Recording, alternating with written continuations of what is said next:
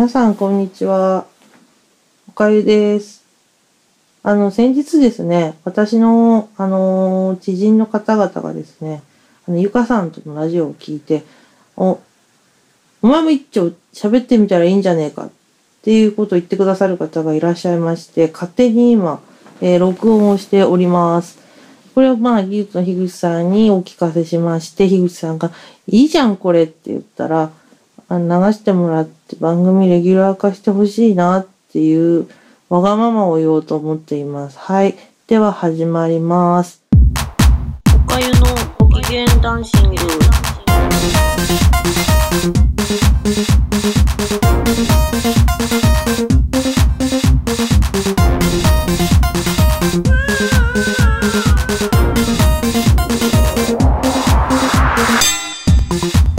かゆなんですけれども、唐突なんですが、歯医者が嫌いなんですね。で、歯医者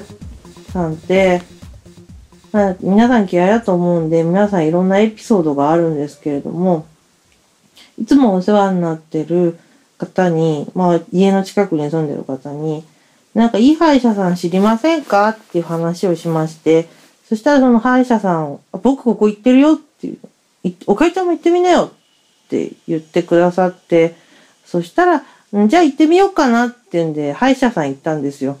でですね、その歯医者さんっていうのが、あの、家からとことこ歩いて結構遠いな、みたいなところにあってですね。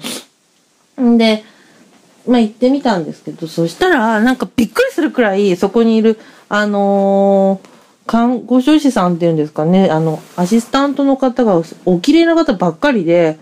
あの、もう、おかゆびっくりしちゃって、えー、こんな綺麗な人ばっかりおるんか、みたいな気分になっちゃってですね、キョロキョロキョロキョロしてて、で、まあ、そんなこう、こんなしてるうちに最初ってなんかあの、カルテみたいなの書かされるじゃないですか、各自。で、それカチャカチャ書いて、なんか今日悪いとこあるんですかねって言われて、うん、特にないんですけど、なんか歯が痛いような気がしますとかなんとか喋って、じゃあ全体的に見てみましょうかってなってですね。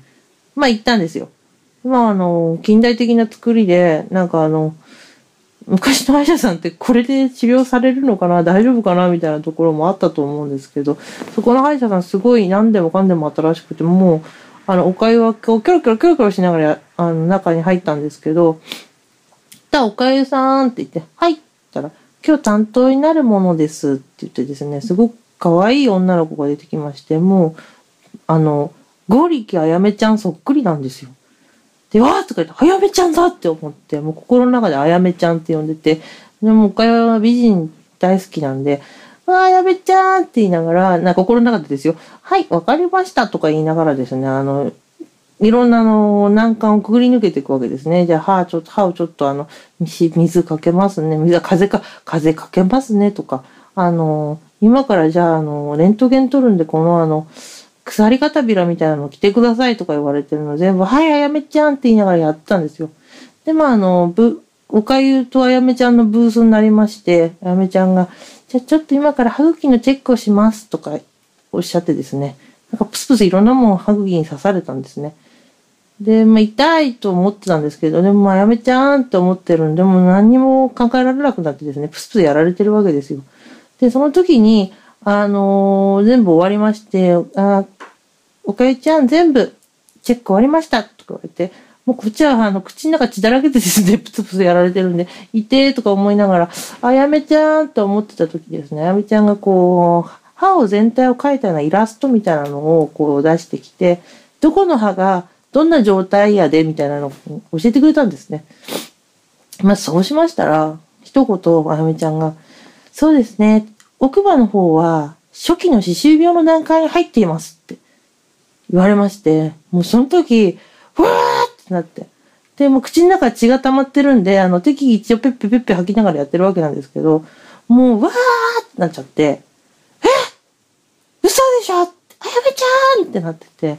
もうその時はあれですよ、あの、ガラスの仮面の、あの、月影先生がですね、こう病、持病確かあの人持ってたと思うんですけど、苦しくなっちゃって、うっ？とか言いながら、血をブフって吐いてるようなシーンみたいな感じで、あやめちゃんブーみたいな感じで、もうあの、月影先生みたいな感じでですね、周りの人に声かけられるぐらいの勢いで、あーはがーと、っていうか、まださ、とやれてないことって私たくさんあるのに、歯周病なんですか？ってい